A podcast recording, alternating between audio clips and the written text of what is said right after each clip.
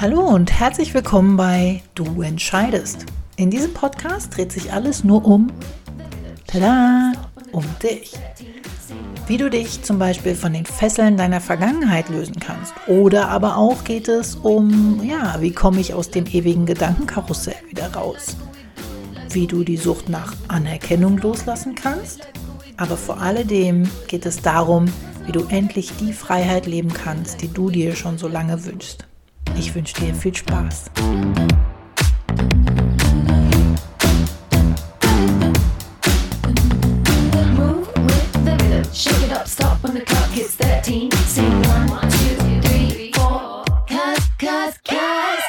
Hey und herzlich willkommen zur neunten Episode von Du entscheidest. Wahnsinn, schon neun Episoden, ey, wie die Zeit vergeht. Vor ein bisschen mehr als zwei Monaten war das hier noch eine fixe Idee. Und jetzt ist es tatsächlich zu einem wöchentlichen Ritual geworden. Aber so richtig super finde ich, dass so viele tolle Frauen meinen Podcast jetzt regelmäßig hören. Das macht mich so, so glücklich und treibt mich auf jeden Fall an, weiterzumachen und immer besser zu werden. Heute habe ich dir wieder einen Gast mitgebracht zu einem, naja, sagen wir mal, nicht ganz so einfachen Thema. Denn heute geht es um soziale Phobie. Da es viele verschiedene Spielarten dieser Angst gibt, habe ich mir heute einen Gast eingeladen, die mir von ihrer Phobie erzählt. Begrüße mit mir mich. Haha, ganz genau. Ich bin heute sozusagen mein eigener Gast.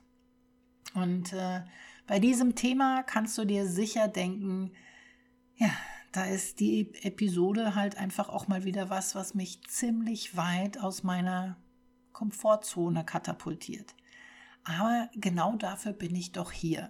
Denn ich bin mir sicher, ich bin nicht alleine auf dieser Welt mit eben diesem Problem. Und ich hoffe, mit meiner Offenheit und mit meiner Ehrlichkeit kann ich diejenigen erreichen, die auch davon betroffen sind und ihnen dann auch ein wenig weiterhelfen. Für alle die, die nicht betroffen sind, kann es vielleicht aber auch mal ganz interessant sein zu hören, wie so ein Leben ablaufen kann, ne? wie es sich anfühlt, wenn man Angst vor anderen Menschen hat. Denn genau das bedeutet soziale Phobie, nämlich die Angst vor anderen Menschen. Wie wird soziale Phobie im Allgemeinen beschrieben? Menschen mit einer sozialen Phobie fürchten von anderen Menschen als merkwürdig, peinlich oder sogar lächerlich empfunden zu werden. Ihr Verhalten, wie jetzt zum Beispiel, wie sie gehen oder wie sie essen oder wie sie reden, oder sichtbare Anzeichen ihrer Angst, nämlich wenn sie erröten oder schwitzen oder zittern, die sind ihnen peinlich. Die Angst bezieht sich oft auf Situationen, in denen sie beobachtet oder bewertet werden können. Die wohl bekanntesten sind hier bei Prüfungen logischerweise oder bei Reden vor vielen Menschen. Aber es kann tatsächlich auch in Alltagssituationen auftreten, wie jetzt beim Essen gehen oder beim Einkaufen gehen. Halt einfach, ja, wenn man in der Öffentlichkeit ist. Richtig schwierig wird es aber in Situationen, in denen sie mit anderen Menschen Kontakt aufnehmen müssen oder möchten wie jetzt zum Beispiel bei Unterhaltungen mit Freunden, mit Menschen des anderen Geschlechts, potenziellen Partnern oder auch im Umgang mit Autoritätspersonen. Situationen wie diese werden von Menschen mit sozialer Phobie meist gemieden oder sie halten sie wirklich nur unter extremer Angst durch. Dabei kommt es ja häufig zu Angstreaktionen. Hier steht ganz oben auf der Liste Herzklopfen, Herzrasen Übelkeit, Zittern, Muskelverspannung, aber auch Durchfall. Und das Ganze mündet meist in einer Panikattacke. Wer so eine soziale Phobie hat, der kann tatsächlich Schwierigkeiten haben, einen Partner zu finden oder einen Beruf erfolgreich auszuüben. Und das, obwohl die persönliche Qualifikation das auf jeden Fall zulassen würde. Das ist jetzt allerdings nur eine Spielart der sozialen Phobie und wie ich ja zu Beginn schon erwähnt hatte, habe ich auch eine. Die zeigt sich allerdings vollkommen anders. Denn für mich gilt schon lange nicht mehr, oh, was wohl die anderen sagen, denken, fühlen, keine Ahnung. Und es interessiert mich schon lange nicht mehr, was die machen oder sagen. Na, es ist mir relativ egal. Es ist mir auch relativ egal, was die über mich denken. Und deswegen bekomme ich auch schon keine Panikattacken mehr. Das war früher so. Ja, das muss ich zugeben. Früher hatte ich das, aber mittlerweile hat sich das ziemlich gedreht.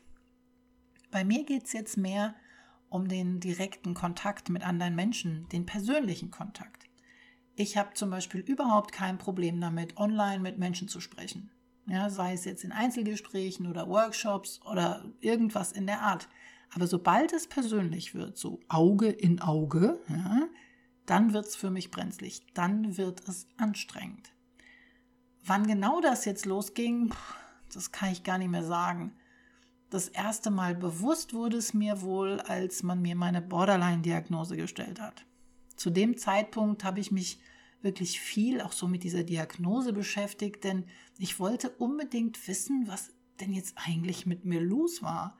Denn für mich, ja, in dieser Zeit war ich selbst einfach nur unerträglich und mein, mein Kopfchaos war so unübersichtlich. Ich konnte das alles einfach nicht greifen und begreifen. Ich konnte mich nicht verstehen. Ich konnte mein Verhalten nicht verstehen. Und da habe ich dann auch gelernt, dass zur Diagnose Borderline eine Nähe-Distanz-Problematik gehört. Auf der einen Seite wünscht man sich nichts mehr als die Nähe zu anderen Menschen, doch auf der anderen Seite hält man diese Nähe tatsächlich dann nur sehr schwer bis auch gar nicht aus. Diese Problematik führt zu einer, ja, zu wirklich qualvollen Angst vorm Alleinsein, aber auch vor dem Alleingelassen werden. Allerdings sorgt diese Angst dafür, dass man anfängt, sich ja, komplett auf seinen Partner zu fokussieren. Und dann frohes Klammern, sage ich nur. Das kann dann schon mal wirklich extrem werden. Mit Sicherheit schafft man es dann, nämlich gerade mit diesem Verhalten, jeden Menschen in seinem Umfeld in die Flucht zu treiben. Ich kann nicht mehr genau bestimmen, wann das bei mir losging, aber ich denke mal irgendwann kurz nachdem meine Kinder auf die Welt kamen, also so ungefähr mit ja, 19, 20.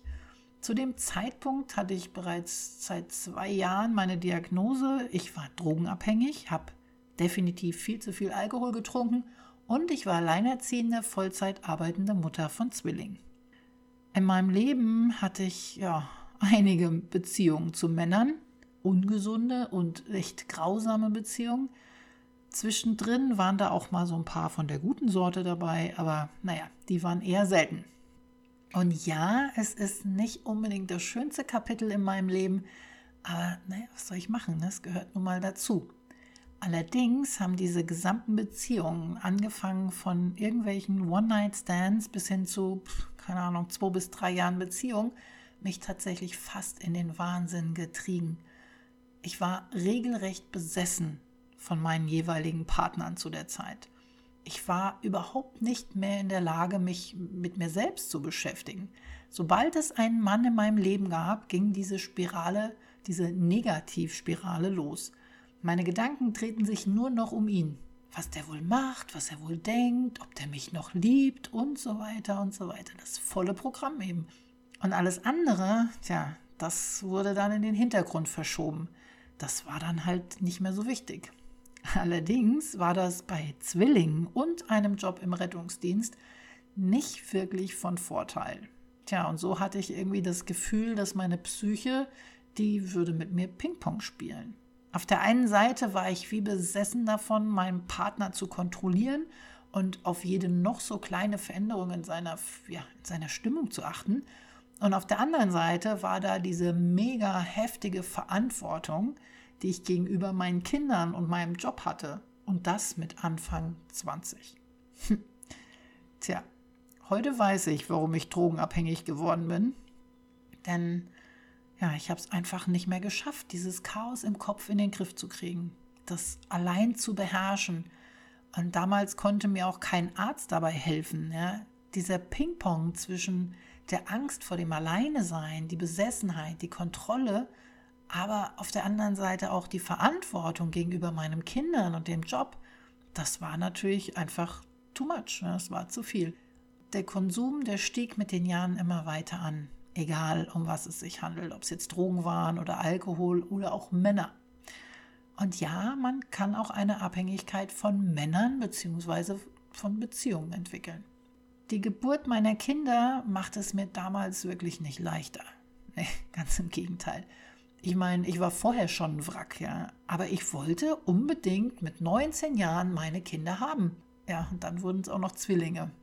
Klar könnten wir jetzt die Diskussion beginnen, warum habe ich mit 19 Jahren unbedingt Kinder in die Welt setzen müssen? Drogenabhängig, Borderliner. Tja, ich würde sagen, logisches Denken und Verantwortungsbewusstsein waren damals nicht unbedingt meine größten Stärken. Aber ich wollte diese Kinder unbedingt. Denn ich dachte damals, dass ich mit ihnen dann endlich die glückliche Familie haben würde, ja, die ich mir immer gewünscht habe.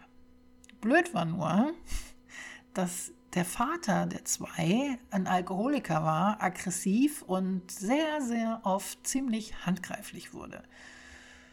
Lustige Geschichte am Rande. Ja, das muss ich dir jetzt erzählen. Also, ich war mit meinen Zwillingen so ungefähr im achten Monat schwanger. So genau kann ich nicht mehr sagen. Und ich war damals im Krankenhaus. Ich war irgendwie ständig im Krankenhaus. Ich meine, 1990 war so eine Zwillingsgeburt noch was Außergewöhnliches. Und jede noch so kleine Abweichung von der Norm ja, hat mich damals ins Krankenhaus gebracht. Also das bedeutet, ich war so ziemlich immer im Krankenhaus ab dem sechsten Monat. Das war schon echt heftig. Mir ging es damals soweit gut, ja, also ne, körperlich war alles soweit in Ordnung. Allerdings ging es mir wirklich auf den Zeiger, dass ich ständig im Krankenhaus war. Mein damaliger Freund, der Vater der Zwillinge, der, pff, ja, der kam mich so gut wie nie besuchen. Ja, und wenn, dann gerade mal draußen vor der Tür und ja, mal kurz für eine Zigarette, denn er hatte ja nur Wichtigeres zu tun. Ne? Dann mal hier noch was saufen gehen und da noch was saufen gehen, keine Ahnung, was der da gemacht hat aber der war fast, eigentlich war der nie da. Und ähm, ich lag damals mit so einem Mädel auf dem Zimmer, die war im sechsten Monat schwanger und die hat mir ständig von ihrem Schatz erzählt, wie sehr sie ihn doch liebte und wie sehr sie ihn vermisste, la la la. Aber besagter Schatz hätte ja noch eine andere Freundin, mit der er gerade noch zusammenwohnen würde. Doch die würde er ja verlassen, denn jetzt hätte ja versprochen, ne, mit dem Kind wird das alles anders werden. Bla bla bla. Aber das ging den ganzen Tag so, ehrlich, zwei Wochen lang. Immer, immer, immer. Und irgendwann saß ich dann mit ihr in der Cafeteria. Und ich saß mit dem Rücken zur Tür, als sie dann auf einmal anfing so zu strahlen und sagte, Oh, Schatz, schön, dass du da bist ich meine, logisch musste ich mich jetzt mal umdrehen, ja, diesen ominösen Freund, der Idiot, der logischerweise die andere verlässt, weil sie bekommt ja jetzt ein Kind, haha. Also habe ich mich umgedreht.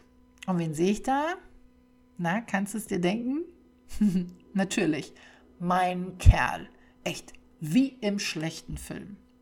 Ja, was dann genau passierte, weiß ich nicht mehr, aber man hat mir erzählt, ich bin ziemlich durchgedreht. Die mussten mich ja, scheinbar mit einer Berührungsspritze ruhig stellen und vor allem mussten sie dieses Mädel aus meinem Zimmer verlegen. Und nicht nur das, sie haben sie sogar in ein anderes Krankenhaus verlegt, denn irgendwie haben die wohl gedacht, ich würde sie umbringen. Naja, sind wir mal ehrlich, wenn ich mir so überlege, wie ich mit Mitte 20 so unterwegs war, dann war das nicht unbedingt weit hergeholt. Da haben sie wohl schon richtig geraten. naja, so habe ich erfahren, dass mein damaliger Freund ähm, zur gleichen Zeit eine andere Frau hatte und die auch noch schwanger war. Yay! Monatelang, ehrlich, monatelang habe ich mir seine Sauferei angeschaut, habe die mitgemacht. Sogar sein bester Kumpel ist bei uns eingezogen. Und seitdem wird es echt die Hölle. Überall nur Bierflaschen ne? und diese zwei Säufer da ständig. Der Typ hat mich verprügelt, der hat mich schlecht behandelt und ich, ich bin bei ihm geblieben. Nur weil ich diesen dämlichen Traum in meinem Kopf hatte von dieser glücklichen Familie. Wenn erst die Kinder da sind, dann wird alles wieder gut. Bla. Naja, okay, ich war 19. Aber nach dieser Aktion war ich weg. Sofort. Ja, also das war für mich auch klar, der kann mich jetzt, das reicht. Ne? Aber ich denke mal, dass diese Erfahrung nicht unbedingt dazu beigetragen hat, mein Vertrauen in Männer aufzubauen. Ja, das mal so als kleine Background-Geschichte zwischendurch. Jetzt aber wieder zurück zum Thema. Wo war ich nochmal? Warte mal. Ähm, ah ja, genau. Ping-Pong in meinem Kopf. Ne? Besessenheit versus Verantwortung. Was aber damals wirklich, wirklich schlimm war, das waren die Trennungen. Also jede noch so kurze Trennung, egal von wem, Abschiede, egal ob es einfach nur mal, ja, ich bin da mal eben arbeiten oder ich bin da mal eben weg war, für mich war es immer gleich. Für mich hat sich jedes Mal eine Trennung wie was Endgültiges angefühlt. Echt die Hölle, kann ich dir sagen. Jedes Mal habe ich gedacht, das ist für immer. Der kommt nicht wieder. Das war's. Ich meine, ich habe das jetzt nicht wörtlich gedacht, ja, aber es hat sich so angefühlt. Und als es dann auf einmal WhatsApp kam, ja, als es da auf den Markt kam, da war mein Untergang echt besiegelt. Denn mit dieser App wurde der Kontrollfreak in mir geboren. Ehrlich. Vielleicht kommt dir das jetzt ein bisschen bekannt vor. Ich habe eine Million Nachrichten geschrieben und jedes Mal, echt jedes Mal, ein Häkchen. Ah, zwei Häkchen. Oh, er ist online. Oh, er hat die Nachricht gelesen? Wie? Er antwortet nicht. Warum antwortet er denn jetzt nicht? Und dann ging der Psychoterror los. In meinem Kopf, aber auch auf WhatsApp. Nachrichten über Nachrichten. Dieser Wahn der blauen Häkchen, ja, wie ich das gerne nenne, der hat mir wahnsinnig viele schlaflose Nächte gebracht. Und ständig habe ich in der Angst gelebt, verlassen zu werden, nicht geliebt zu werden oder irgendwas falsch zu machen, zu viel zu sein. Aber gerade wegen dieser Angst habe ich genau diese Situation immer und immer wieder provoziert. Durch eben diese Kontrolle, dieses Klammern wurde ich ja mehr als nur zu viel. Im Prinzip habe ich ja alles falsch gemacht, was man nur falsch machen konnte. Ich habe sie alle in die Flucht geschlagen, sogar echt die größten Psychopathen. Ich würde sagen, ja, das waren die Anfänge meiner sozialen Phobie und auch ihre größte Blütezeit. Ne? So in meinen Zwanzigern war schon, ja, man kann schon so sagen, das war die Hochzeit dieser Angst. Und nachdem ich meine Borderline-Störung dann erfolgreich austherapiert hatte, dann wurden meine Beziehungen tatsächlich auch gesünder. Ich konnte wieder bei mir bleiben, ich brauchte die andere Person nicht mehr, um mich mit allem zu bestätigen. Ne, also auch keine blauen Häkchen mehr oder so. Doch nach einer gewissen Zeit habe ich dann festgestellt, dass es jetzt in die andere Richtung geht, ins andere Extrem. 2014 habe ich meinen damaligen Freund geheiratet. Wir wollten damals nach Katar auswandern. Ich meine, wir waren immer schon mal dort, aber halt noch nicht so mit festem Wohnsitz. Und das hieß dann irgendwie Hochzeit, denn laut dem damaligen Gesetzen in Katar konnten wir nur gemeinsam als Ehepaar in einer Wohnung leben. Ja? Also haben wir geheiratet. Ich kann mich aber noch gut an die Zeit vor meiner Hochzeit erinnern. Ich hatte damals ein Catering-Unternehmen und ja, logischerweise kannte ich mich auch wunderbar mit der Planung von Hochzeiten aus. Also habe ich logischerweise meine eigene Hochzeit auch selbst geplant und das hat mich so glücklich gemacht. Das hat mir so viel Spaß gemacht. Und so habe ich halt gedacht, ja, der Gedanke an meine Hochzeit, der macht mich glücklich, also ist das auch die richtige Entscheidung. Aber je näher der Termin gerückt ist, umso öfter habe ich mich dabei erwischt, wie ich darüber nachgedacht habe, ob es denn tatsächlich die richtige Entscheidung war. Und irgendwann kam dann so der Gedanke, na komm, jetzt hast du schon so viel organisiert und die ganzen Gäste eingeladen, du kannst das doch jetzt nicht mehr absagen. Tja, heute ist mir klar, dass ich zu dem Zeitpunkt damals schon ganz genau wusste, dass es ein Fehler war, ihn zu heiraten oder ihn heiraten zu wollen, ja. Ich wollte es mir einfach nur nicht eingestehen, zumindest nicht in diesem Moment. Denn auf der einen Seite war der Gedanke, hey, ich bin jetzt 44 Jahre alt und immer noch nicht verheiratet. Das geht doch gar nicht. Bin ich nicht gut genug fürs Heiraten? Und wenn ich den jetzt nicht nehme, dann will mich nachher gar keiner mehr? Mhm, super. Und auf der anderen Seite war da der Gedanke, boah, jetzt stell dich mal eben nicht so an, hier geht's ja nicht wirklich ums Heiraten, du willst doch nur nach Katar. Ja, so ging das hin und her. Schon wieder Ping-Pong. Und ähm, so kam dann irgendwann der Abend vor der Hochzeit und ich weiß noch, ich lag da in meinem Bett und bekam eine mega Panikattacke. Echt heftigst, ja. Mir drehte sich alles, ich habe kaum Luft bekommen, mein Herz raste wie verrückt. Mir wurde total schlecht. Ich habe gezittert, ja, ich habe echt gedacht, ich müsste jetzt sterben. Ich bin dabei durchgedreht. Aber nichtsdestotrotz habe ich ihn geheiratet. Und ich muss leider zugeben, dass es nicht unbedingt einer der hellsten Momente in meinem Leben war, aber Auch hieraus habe ich gelernt, einiges sogar. Warum erzähle ich dir jetzt von meiner Ehe oder beziehungsweise wie sie entstanden ist? Das ist ganz einfach, denn in dieser Ehe hat sich tatsächlich das andere Extrem entwickelt. Ich wollte ihn irgendwann nicht mehr in meiner Nähe haben. Ich habe seine Nähe immer schlechter zulassen oder ertragen können. Ja, und das war eigentlich so der Anfang. Erst ging es los mit, ich kann ihn nicht mehr ertragen in meiner Nähe, also dass er in meiner Nähe ist. Und dann habe ich es nicht mehr ertragen, wenn andere Menschen in meiner Nähe waren. Und so ist nach und nach diese Problematik entstanden, mit der ich heute teilweise echt noch kämpfe. Und das alles nur, weil ich eine Entscheidung getroffen habe, die ich gar nicht wollte. Und äh, ja, wie läuft das mit meiner sozialen Phobie denn heute so ab? Also, ne, meistens ist es so, dass ich freue mich darauf, wenn wir uns verabreden, also wenn ich mich mit meinen Freunden verabreden möchte oder ich einfach nur darüber nachdenke, mich mit Freunden zu verabreden. Aber wenn wir dann unterwegs sind, dann fühle ich mich meist ja sehr schnell müde und erschöpft. Ich kann mich sehr schwer konzentrieren auf das, was die sagen. Und meistens denke ich nur noch daran, wie ich jetzt schnell wieder nach Hause komme, wie ich jetzt schnell wieder alleine sein kann. Ja, und größtenteils ziehe ich mich einfach vom sozialen Leben zurück, denn ich liebe es einfach, alleine zu sein, für mich zu sein. Aber gleichzeitig ist da auch immer wieder der Wunsch nach mehr Kontakt zu anderen Menschen. Und das zerreißt mich schon jahrelang. Ja, das macht mich wahnsinnig, denn das ist irgendwie immer so ein Hin und Her. Ich will Kontakt und ich will mich verabreden und ich will mich mit anderen treffen, aber dann, wenn es soweit ist, dann ja, habe ich entweder die Verabredung kurzfristig abgesagt oder ich bin nicht lange geblieben. Es ist jetzt nicht so, dass ich dann Panik bekomme, so wie ne, vorher, also meiner früheren Zeit der Phobie, sondern ich fühle mich dann einfach nur unwohl. Ich werde total unruhig, ne? also ich bin wirklich total nervös und jede Faser meines Körpers ist mega angespannt. Das ist purer Stress. Ich weiß noch nicht mal genau, warum das so ist, aber es ist so. Und diese Anspannung, die kenne ich noch tatsächlich auch aus meiner Borderliner-Zeit, denn da habe ich auch regelmäßig diese Anspannung gefühlt. Und das ist dann so, als wäre man so ein Druckkochtopf. Kennst du das? Ne? So kurz vorm Explodieren.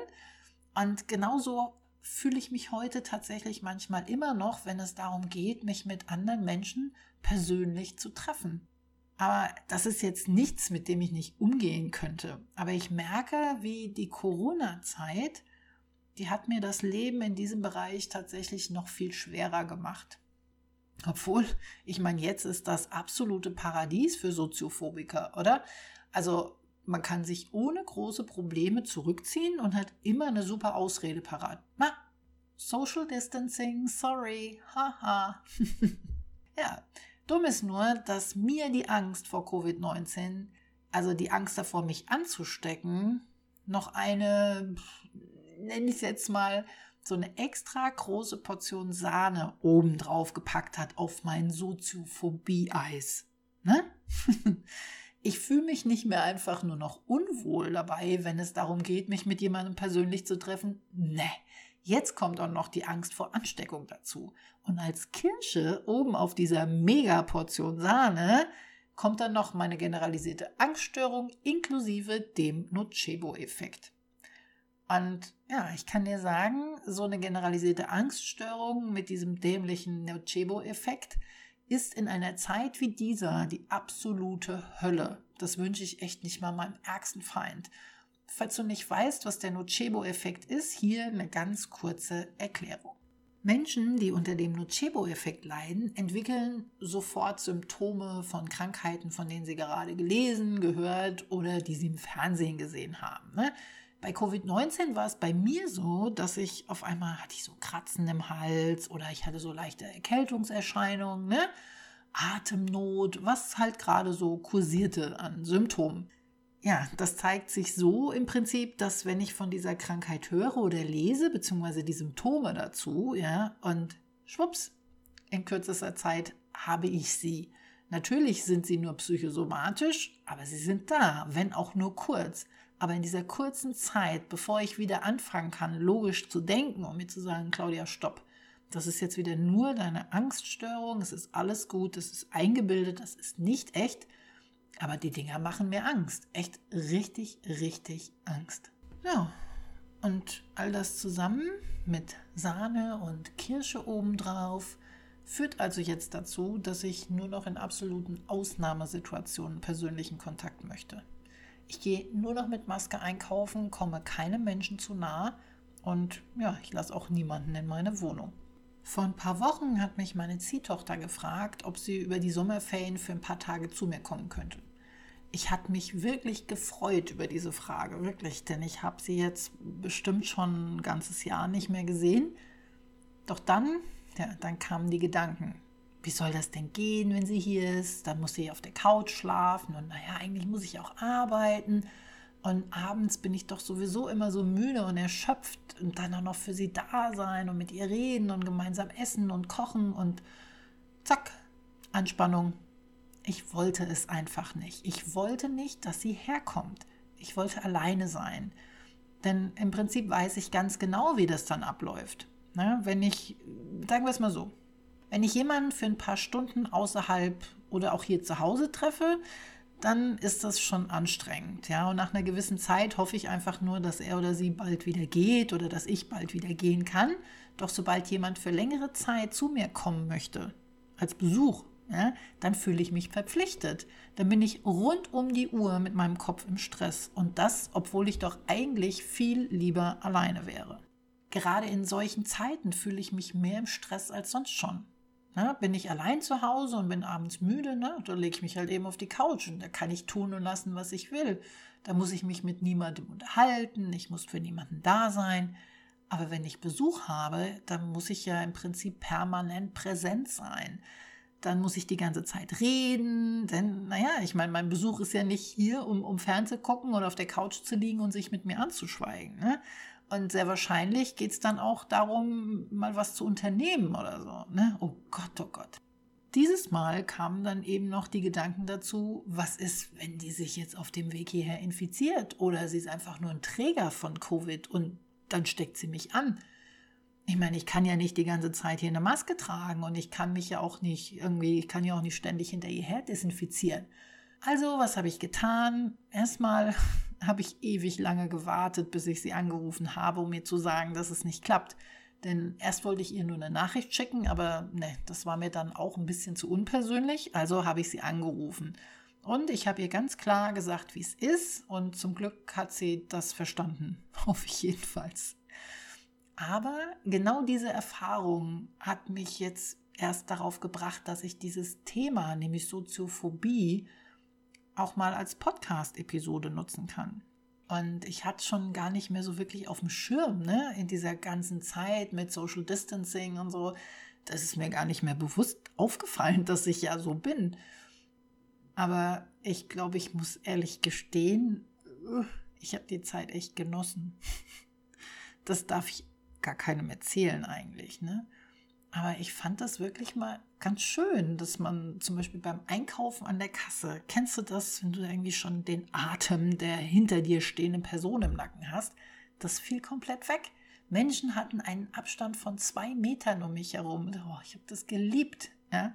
Und die Straßen, die waren leer. Einfach nur schön. Für mich hätte es auch so bleiben können. naja, doch so langsam sollte ich wirklich mal drüber nachdenken, wie das für mich beruflich weitergeht. Denn eigentlich möchte ich ja nicht den Rest meines Lebens hier meinen Job über Zoom machen, ja, oder beziehungsweise nur online. Nee, ich möchte mich mit anderen Menschen treffen, ich möchte diese Intensivwochen machen, ich möchte Kurse, ich möchte auf die Bühne. Und das werde ich auch tun, auch wenn es mich mehr als eine Überwindung kosten wird. Aber das ist es mir wert. Wie ich das machen werde, das weiß ich noch nicht genau. Aber ich bin mir sicher, ich werde hier definitiv einen Weg finden. Ja, jetzt hätten wir aber noch die ganz zu Anfang beschriebene Art der sozialen Phobie. Und erst hatte ich mir überlegt, dass ich jetzt hier dazu auch noch was sagen könnte, aber jetzt habe ich eine andere Idee. Wie wäre es denn, wenn ich die Woche am Sonntag in meinem Live in der Facebook-Gruppe dieses Thema nochmal angehe? Und wenn du jetzt unter einer sozialen Phobie leidest oder sowas in der Art, ne, gibt ja verschiedene Spielarten und du dich wiedergefunden hast in diesem Podcast, dann könntest du mir ja, wenn du möchtest, deine Geschichte mal per E-Mail schicken. Und ich sammle dann so alle Geschichten, die kommen und werde dann auch genau darüber sprechen. Und wenn du möchtest, kannst du mir dann auch dort im Live deine Fragen dazu stellen. Und ich werde natürlich dann auch darüber sprechen, wie du mit deiner Phobie am besten umgehen kannst, wie du es dir leichter machen kannst und so weiter und so weiter. Na, was hältst du davon? Ja, wenn du magst, dann schick mir doch eine E-Mail an kontakt@dieschifferin.de und logischerweise, ich freue mich auf deine Geschichte. So, und das war's dann auch schon wieder für heute. Ich muss sagen, ich bin fix und fertig. Das war echt nicht ohne. Aber mir geht's auch gut. Denn ja, im Prinzip habe ich wieder mal einen Riesenschritt rausgetan aus meiner Komfortzone. Ne? Weil erzählt man ja nicht mal einfach so eben. Und ja, ich freue mich schon auf nächste Woche, denn nächste Woche werde ich auf jeden Fall einen richtigen Gast wieder bei mir haben. Welchen weiß ich selbst noch nicht, aber es hatten sich ganz, ganz viele gemeldet und wollten gern ein Teil dieses Podcasts sein. Und ja, ich werde diese Woche noch jemanden auswählen und dann nehmen wir den Podcast für nächste Woche auf. Also sei gespannt. Bis dahin, habt eine schöne Zeit, bleibt auf jeden Fall gesund. Eure Schifferin. Cause, cause, cause no